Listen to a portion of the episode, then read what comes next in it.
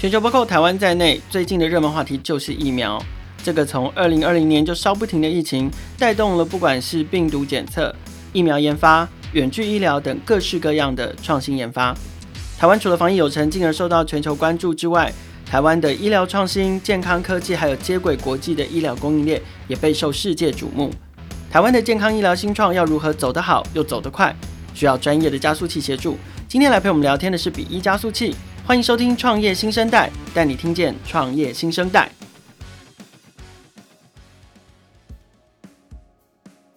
今天《创业新生代》节目现场，我们邀请到的是比翼加速器的负责人 Vivian 来到现场，来跟我们聊聊比翼加速器。其实我们本来是想要邀他们创办人 Arthur 啦，可是 Arthur 因为现在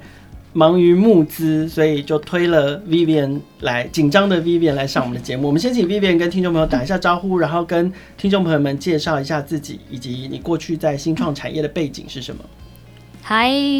大家好，我是比翼加速器现在的计划负责人 Vivian。然后终于就是有一天换我扛上这个大梁，把我们创办人挤下去了。对对对，把创办人的重责大任都一 一肩扛起来。没有啦，就是今天就很高兴有这个机会。那就是可能大家过去比较少认识到我，那我也先简单介绍一下，就是我可能在加速器现在负责的部分，还有我们一些就是新创的呃一些经验。其实我踏入新创圈也没有很久的时间，那就是有一个机会是说，呃，大概在四年前的时候，我加入了比翼这个集团。那他们当时有一家自己成立的第一家新创公司，就是医疗科技公司。那我当时的主管其实就是 Arthur。那当时我们是。是比较没有创业题目的，那我也是懵懵懂懂被抓了进来，然后我们就一起在这家公司共同的努力，大概是两年的时间，做了一些呃可能医院的一些内部管理啊，然后一些医院的投资啊，还有做一些就是跟新创的合作。但当时其实我不清楚他们的名字叫做新创，我以为就是比较规模比较小的公司，我人数比较少，比较还没有一些商业模式的公司。是，那其实当时我们在这一家初创公司的时候也是这个状态。那 Arthur 就带着我，然后做了一些可能是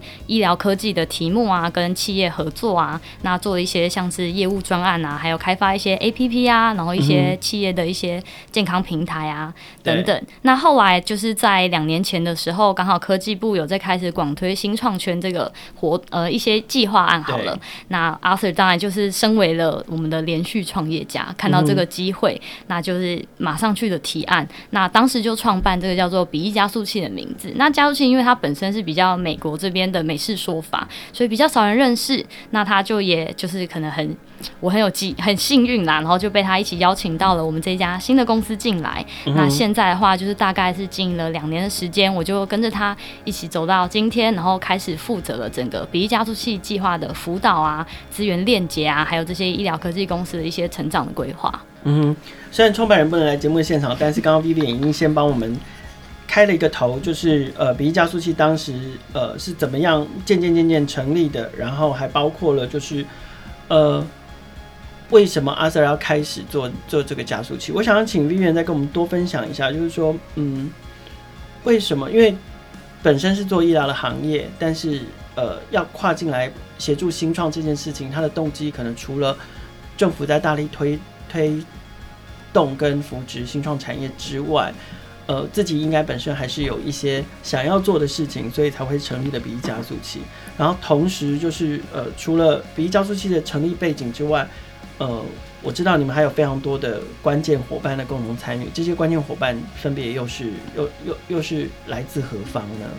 嗯，呃，其实比翼加速器当然啦，我们有一些 Arthur 前先的创业经验，然后还有包含前面第一家比翼集团下的医疗科技公司之外，嗯，那因为在过去的经验里，我们当时跟在台湾，还有在呃一些海外有一些做医院托管的动作，嗯，那还有跟台湾的一些医学中心级的呃医院，然后已经先做了合作，所以当时身为新创公司本身，我们已经有了这些集团帮我们建立的资源，那只做我们自己的新创辅导。就是有一点可惜。那所以 Arthur 当然就提出说，其实我们如果是资源方，我们应该更可以去辅导更多其他像我们这样子初创的医疗科技公司。嗯、所以我们就是在建立原本已经有跟北医的一些 connection，就是台北医学大学，或是当时也有跟一些其他的医院的，像一开始像是马偕医院啊等等的，或是呃我们其他张秀啊等等。那我们就想说，借着这个机会来试着做做看，把资源共享给其他的医疗科技公司。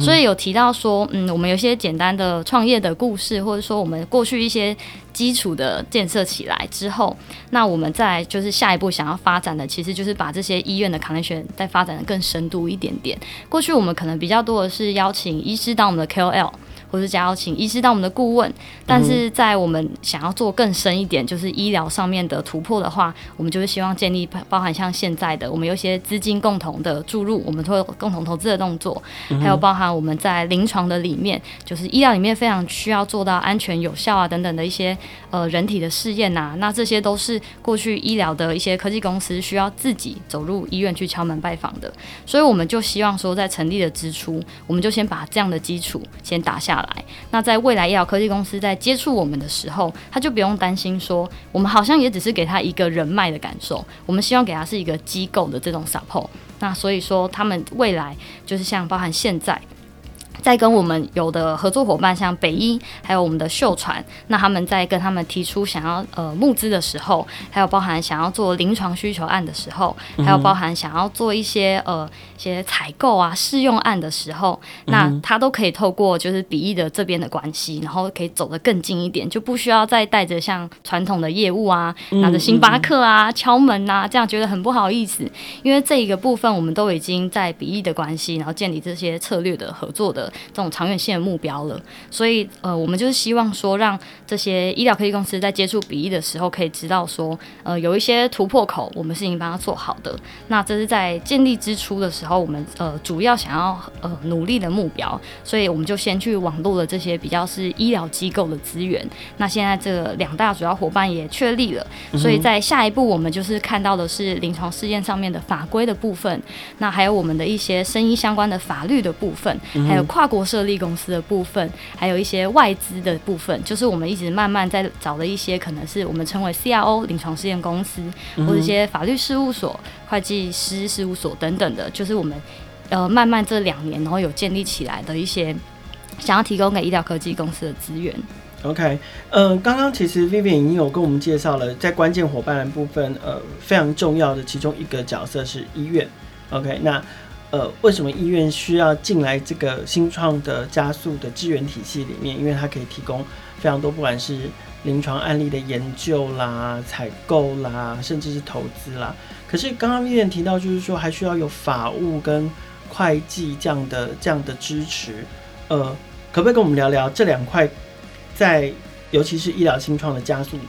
的策略上面，可以带给，特别是给医疗新创上面有什么样的价值吗？嗯，我也想要跟就是大家分享一下，就是做医疗科技的，我觉得的创业家都蛮厉害的，因为医疗跟科技是两件事，所以 医疗这件事情要被满足，跟科技这件事的技术上被满足，就是很辛苦的。所以比翼专注的是在医疗，所以前面有提到很多是医院啊、临床啊，那我想要跟也跟大家分享一下，医疗科技里面首要要满足的，其实就是当然是一样会有痛点嘛。那它有技术的 support 把产品做出来，可是再来就是它运用在人体。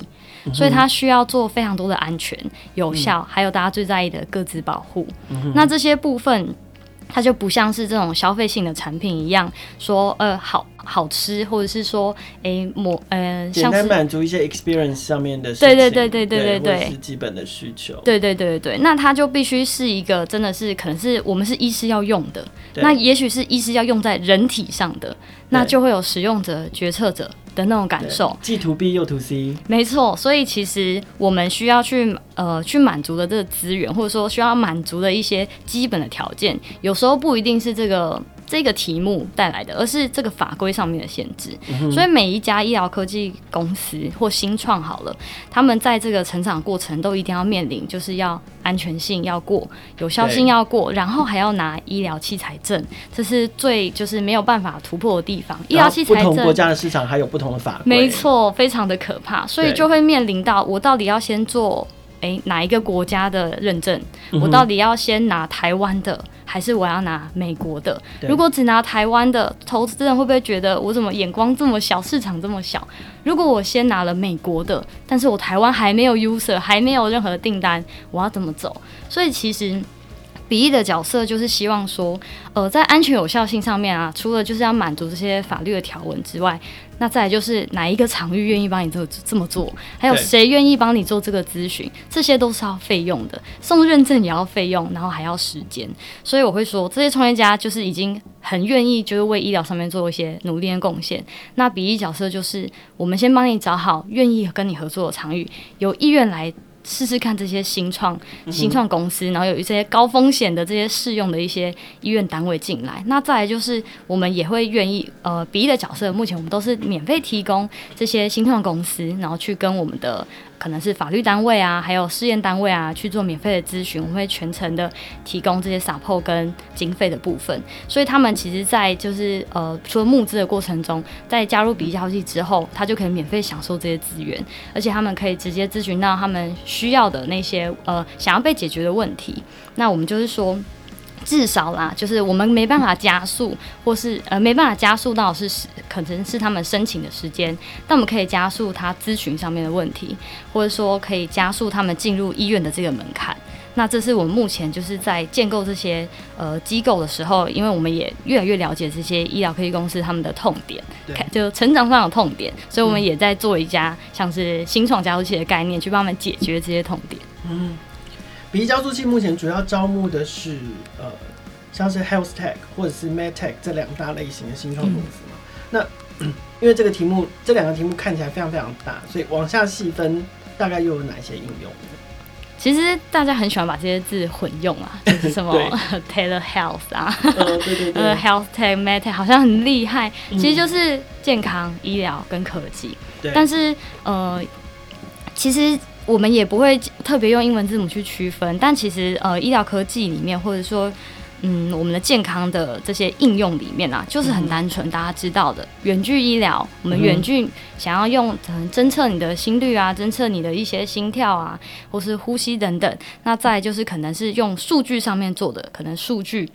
上面的一些辅助判读，嗯，还对，就是还有一些 AI 数据，然后去分析出来一些可能的预判的一些事情。那其实。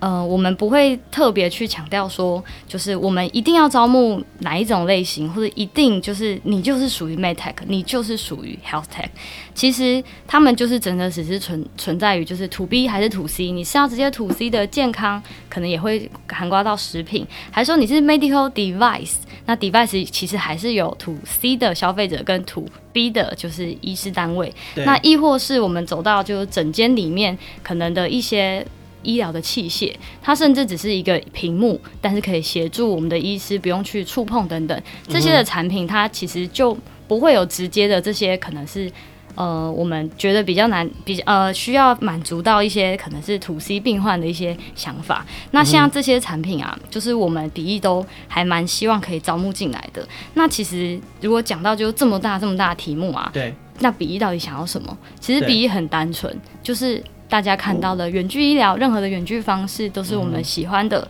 医疗。器材的部分，那对医疗器材跟数位医疗的部分，数位医疗。就是像包含是 AI 的相关一些分析后的应用，对，没有错。但是我们当然也有不看的项目，对啊，就是我们要要你们看吗？对，其实药品我们真的就看比较少，因为对对对，就是疫苗研发，因为呃药品的开发时程其实是通常到九到十一年。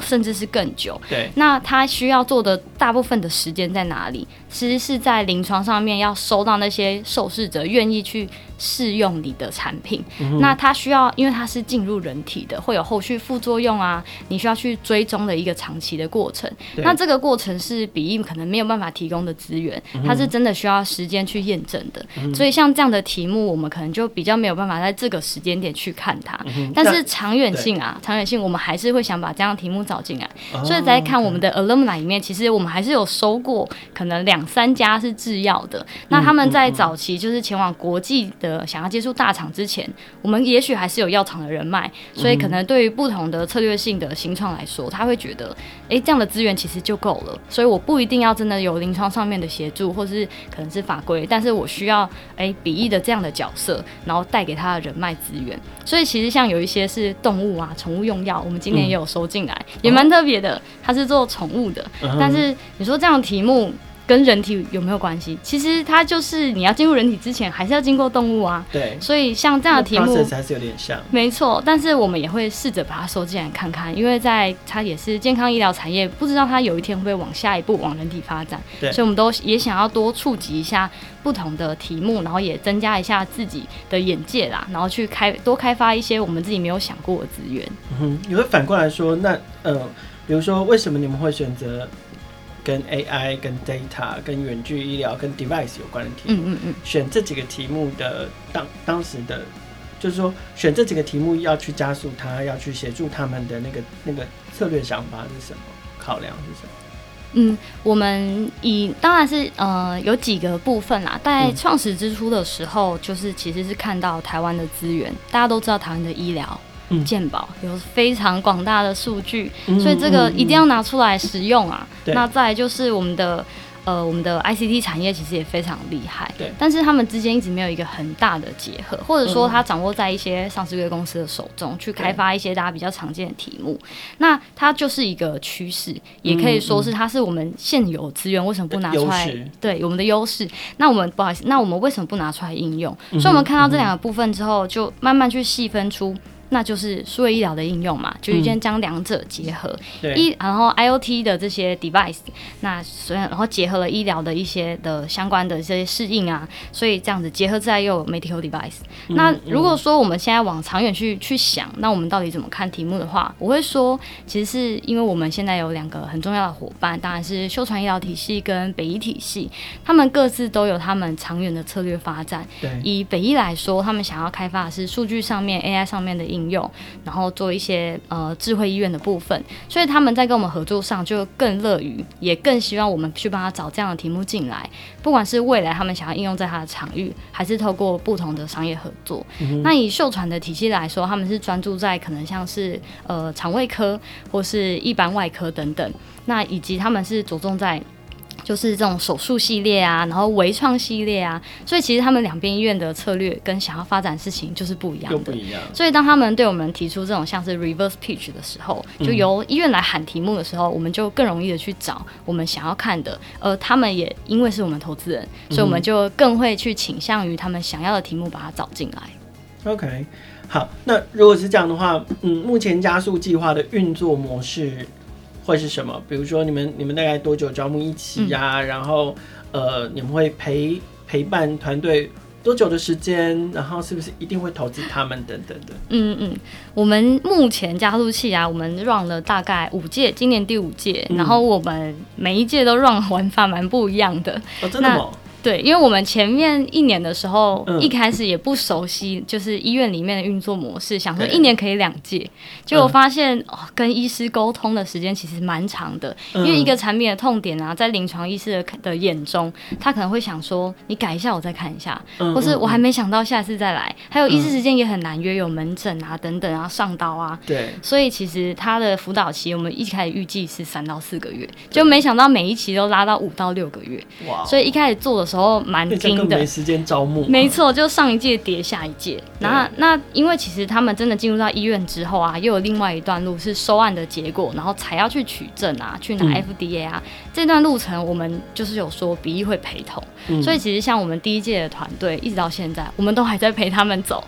已经两年多的时间了。对，嗯、已经对，已经快要三年的时间了。对。所以说，我们未来的模式，我们现在也做调整。像今年是第五届了，我们通常啊，现现在都大概是五到六个月的时间为一期。那因为前面大概要可能一到两个月时间跟医院做磨合，那中间可能会有给你一些呃 PR 啊，或一些 event 啊，然后还有一些商业啊、mentor 等等的中间的链接。这个时间点可能也跟医师洽谈差不多了，然后可以进入到临床的阶段，嗯、然后 validate 的阶段，然后到后面的时候有一些比较棒的成果的时候，我们才会用 demo day 的方式做这一届的结束。嗯、但结束之后，我们也不会离开。通常我们就是像刚刚说的，我们还是会跟着你，因为我们不知道你的下一步发展。对。那至于说我们会不会投资，其实大家很在意嘛，因为我们毕竟还有自己的基金。目前的运作模式是，我们会希望说，在团队招募进来的时候，可以经过跟我们两家医院的磨合关系，还有医师的 backup 之后，我们才会做投资的决定。所以，也许在 validate 过程中，医师真的很买单，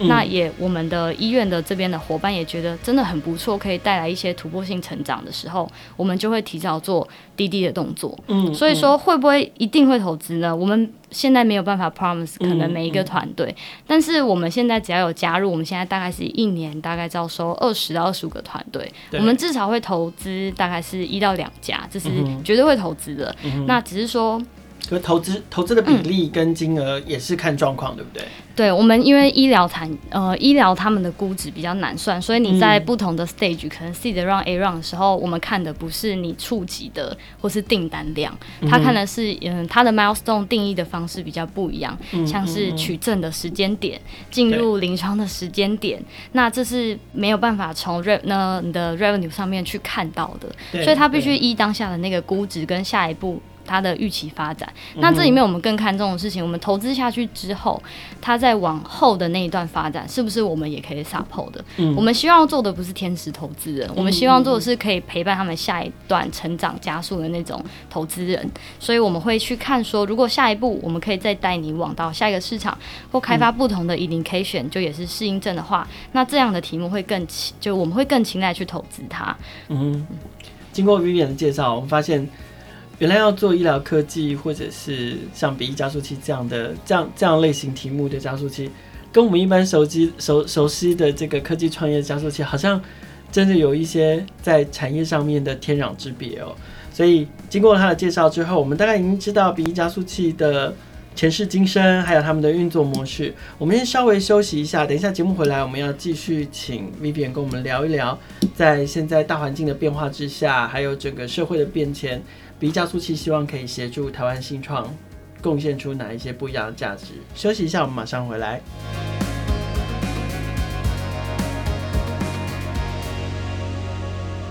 欢迎回到创业新生代节目现场，我们现场邀请到的是笔译加速器的加速计划负责人 Vivian。Vivian 刚刚跟我们聊了一下笔译加速器他们整个运作的状况哦。接下来我想要问 Vivian 是说，嗯、呃，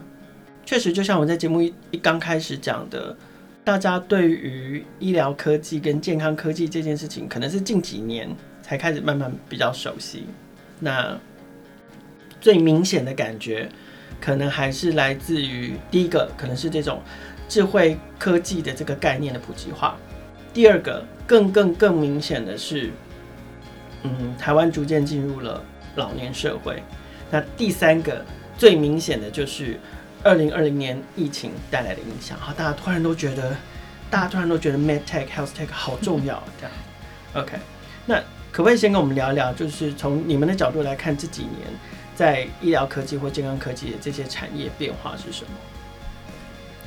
嗯，在比嗯，就比喻的角度的话，其实老龄化社会啦，当然不只是台湾，嗯、所以其实呃，比喻一直都有一个目标，是我们在设立的第一天的时候就喊出来的，嗯、就是 The Gateway to Asia，然后是 For Health Tech 跟 Med Tech。对，那这个这个的嗯，立基点就是出自于就是呃，台湾当然是一个老龄化的过程，当然全世界也更是。那我们就想要着眼在亚洲这个部分。那当然除了台湾以外，在其他市场就包含是东南亚或或是日本。嗯，所以其实我们当然一个部分是看到台湾有这个趋势，那我们也去看一下着眼在呃其他国家。那我们目前就是有主呃比较看重的是在日本的市场，它同样也有这样的内需。那当然也是从跟我们的医疗科技公司访谈啊，还有接触过程中了解到，其实他们在开发的时候，真的也都有在想下一个市场要往哪里发展。嗯、那这里面也让我们学习到说，其实大家不是在满足老年社会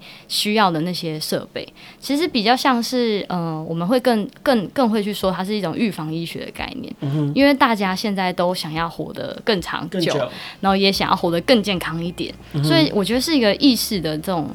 一种一种对一种一种意识的抬头跟崛起，反而不是呃因为进入了这样的社会，所以我们急需于一个 solution，而是大家发现哎、欸，好像有越来越多的选择了，好像呃有一些距离上面的跨国也不是遥不可及的时候，就会有更多的想法，所以这个时候就创造出了一些新的题目。嗯、那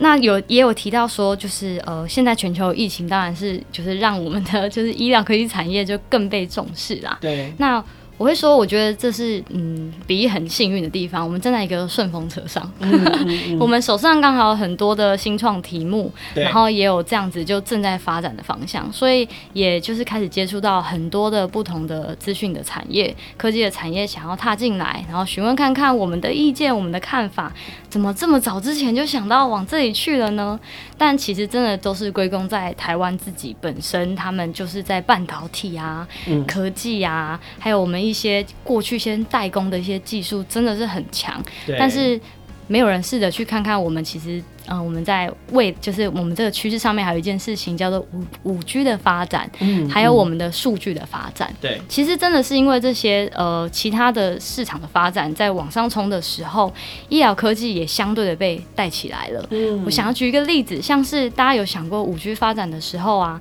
都会说，哎，影像传输的更快了，嗯，那影像更清晰了，那所以你的记忆体就要更大了。那医疗里面其实也有很多需要呃拍照啊、CT 啊、MRI 部分。他们相对的品质也会开始越做越精细，越来越精细，或者越来越高，所以他们的需求也是有的。嗯、所以其实医院的内部啊，还有包含这个市场里面都有在做提升的动作。嗯、那我们站在这个里面就会看到说，其实是世界的趋势带来了医疗被重视这件事情。嗯，只是大家更着重在的是我们现在眼前看到的，但是我们刚好站在就是医疗的背景之下去发现说。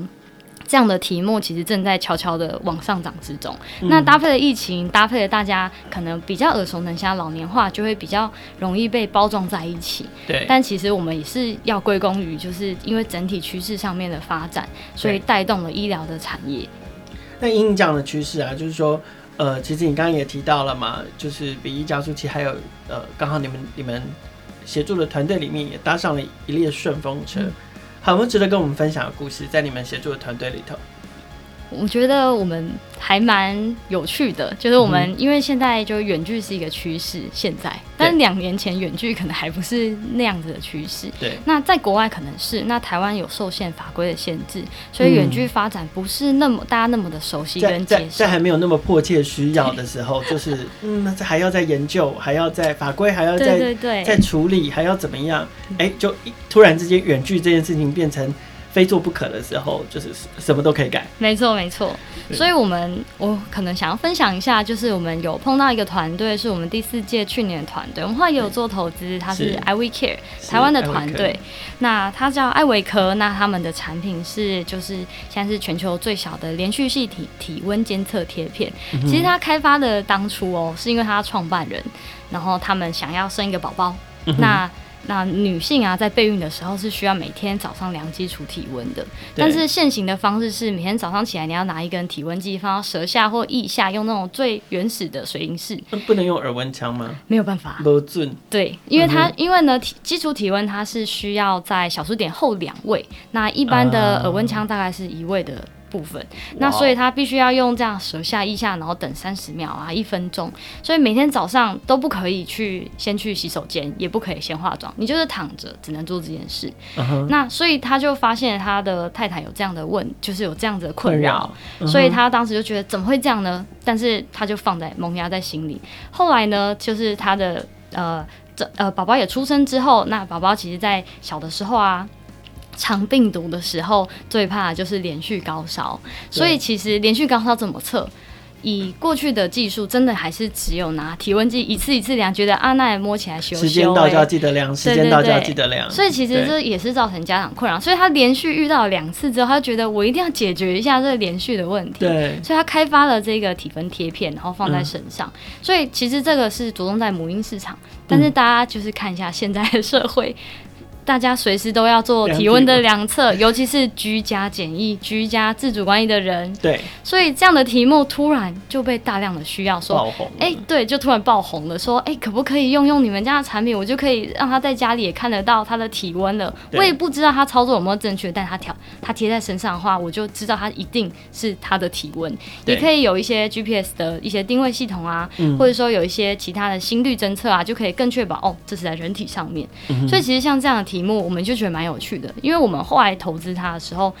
还没有在疫情的这个这么的需求的大量的时候，而是在后面它被广泛应用的时候，我们发现哇，它有其他的呃可以适应的一些环境，然后被大量的需求。嗯、那现在他们其实也有扩展到海外啊，像是有做一些代工啊、贴牌啊，去日本啊，然后去大陆啊，然后都有一些就是订单的协询。那后来他们去年也有完成了一个大概二点多个 million 的的募资状况，然后这也是我们很乐见的。那我们也觉得说，像这样的题目就是。你不会未卜先知，知道他有一天被需要。对。但是现在就是有这个嗯疫情上面的这种这种推波助澜的感受。对。所以我们像这样的题目，就是我们自己也觉得蛮有趣的。就预先准备好，一旦趋势来的时候，真的就是顺着、嗯，真的是顺风车 就往上起飞了。没错。OK，好，那所以疫情这件事情确实真的是呃影响了全球，影响了生活，影响了产业。对你们来看，呃，疫情这件事怎么影响了台湾的 MedTech 跟 HealthTech 的新创公司？也就是说，对他们来讲，分别带来什么样的机会？那我我相信机会的背后一定也都伴随着挑战。嗯，所以从你们一路陪跑这个医疗新创来讲，医疗科技的新创公司来说，呃，他们碰到的，他们如何被影响？同时，他们分别遇到了什么样的机会跟挑战呢？嗯，我觉得机会的话，大家看到的比较多一点点。那我也简单的就是分享给大家。机会当然是大家知道，开始哇，大量的资源都往这个新创啊、医疗啊，然后各大厂商自己投入开发新的事业部等等的，所以越来越多人重视，然后带动了台湾的法规开始有一些呃比较解禁、解放的部分啊，像是包含了一些特管法，或是一些大家知道远距医疗的法。法律啊等等，那还有那这是台湾部分。那其实，在国际的情势，在申在申请这些就是医疗器材证的上面，它有一些快速通关啊、快速通道啊等等，这是我们可以看到的。就是有越来越多人重视，越多人越来越多人想要投资，越来越多人贡献这个资源，所以感觉好像被投资机会变很多，然后越来越多人懂什么是远距，我不需要再教育这个市场了。那这绝对是带来很大优势。那挑战是什么？挑战其实就是现在要怎么跨国呢？这是一个很大很大的问题。它不是一个平台，它是一个需要接触人体的，所以有提到。其实大部分的，就是医疗科技产业跟新创，真的还是着重在，呃，应该说是还是比较集中在就是美国、欧美的市场。嗯。那现在他们医院如果停摆了，那他们大量的资源放在照顾这些病患的时候，嗯，这些新式的产品就会进不去，因为他们会被排在很后面。所以像我们现在辅导过程就遇到团队，他们都会在送就是医疗器材证之前，先做一个 pre-sub 的动作，那他就是做 FDA 的咨询的意思。嗯。那过去啊，你就是写写 email。没有给他，他就会回复你。但现在回复时间变得很长，因为你不是着眼于现在的疫情，你可能是想要做一个远距，还是不一定是远距，可能是做一个简单的设备，他就会觉得，哎，好像这不是我现在想要看的，对，不是当下的刚需，没错，所以所以他们就会延缓了取证的可能。那这个是我们。原本可能新创公司准备好 propose 给呃我们投资人的时候，说我大概可能年底可以取证，就没想到中间遇到这个问题，就把自己吓坏了。所以有很多国际的资金也开始进不来了，因为他们不，他们在自己的国家会有一点点没有像台湾这么稳定的时候，他们愿意投资的机会又变得更少。那大家也知道。呃，在国际的情势下，在疫苗啊、药品啊的研发啊，真的是比较多的机会。所以在医材啊，台湾就是比较擅长的数位医疗啊，真的机会其实相对变少。去年度啊，其实在针对就是医疗产品、医疗新创的投资，其实它的嗯投资人青睐程度是有提高的。可是相对到今年的时候，嗯、其实又相对的开始下滑了。这个也是我们害怕的部分，因为大家开始发现了这件事情。对，国际排挤，没错，国际上面会有做。做到一些排挤，但是嗯，比翼的角色当然也是说，那我们就先把台湾做好，其实也无妨，因为其实这就是一个双面刃吧。因为国际的团队不一定进得来，我们也不一定出得去；国际的资金进得来，我们不一定出得去。其实就是有好有坏，有好有坏。那当然就是。国外的拿不到，其实台湾还是有台湾可以拿的，所以其实台湾的临床试验啊，反而相对的，在国外看来，他们更想要进来了。嗯、所以今年我们反而遇到非常多的国际新创，然后来找比翼说：“我好想跟你们的医院合作，因为你们的医院可以够，好想要跟你们的医院做临床，好想要咨询你们的医师，因为我们这边医师都在忙。”对，这个也是我们看到的机会。所以其实。我觉得台湾的新创啊，它现在就是有可以掌握的地方，当然是临床，当然是在布局上面可以想得更完整，不用害怕说很快的就被国外的这样的势力超越。只是说，在国外的新创公司也开始触角到台湾的时候，他们要怎么去迎战这件事情，我觉得是我们现在比翼正在协助他们的地方。嗯哼，那因为我们刚刚大部分在谈的都还是比较偏向外部因素，嗯、就是因为透过疫情的关系，所以。对于外部因素造成的一些改变，那回回过来看我们自己的台湾新创，就是呃，你觉得现在，尤其在这个局势诡谲多变的情况之下，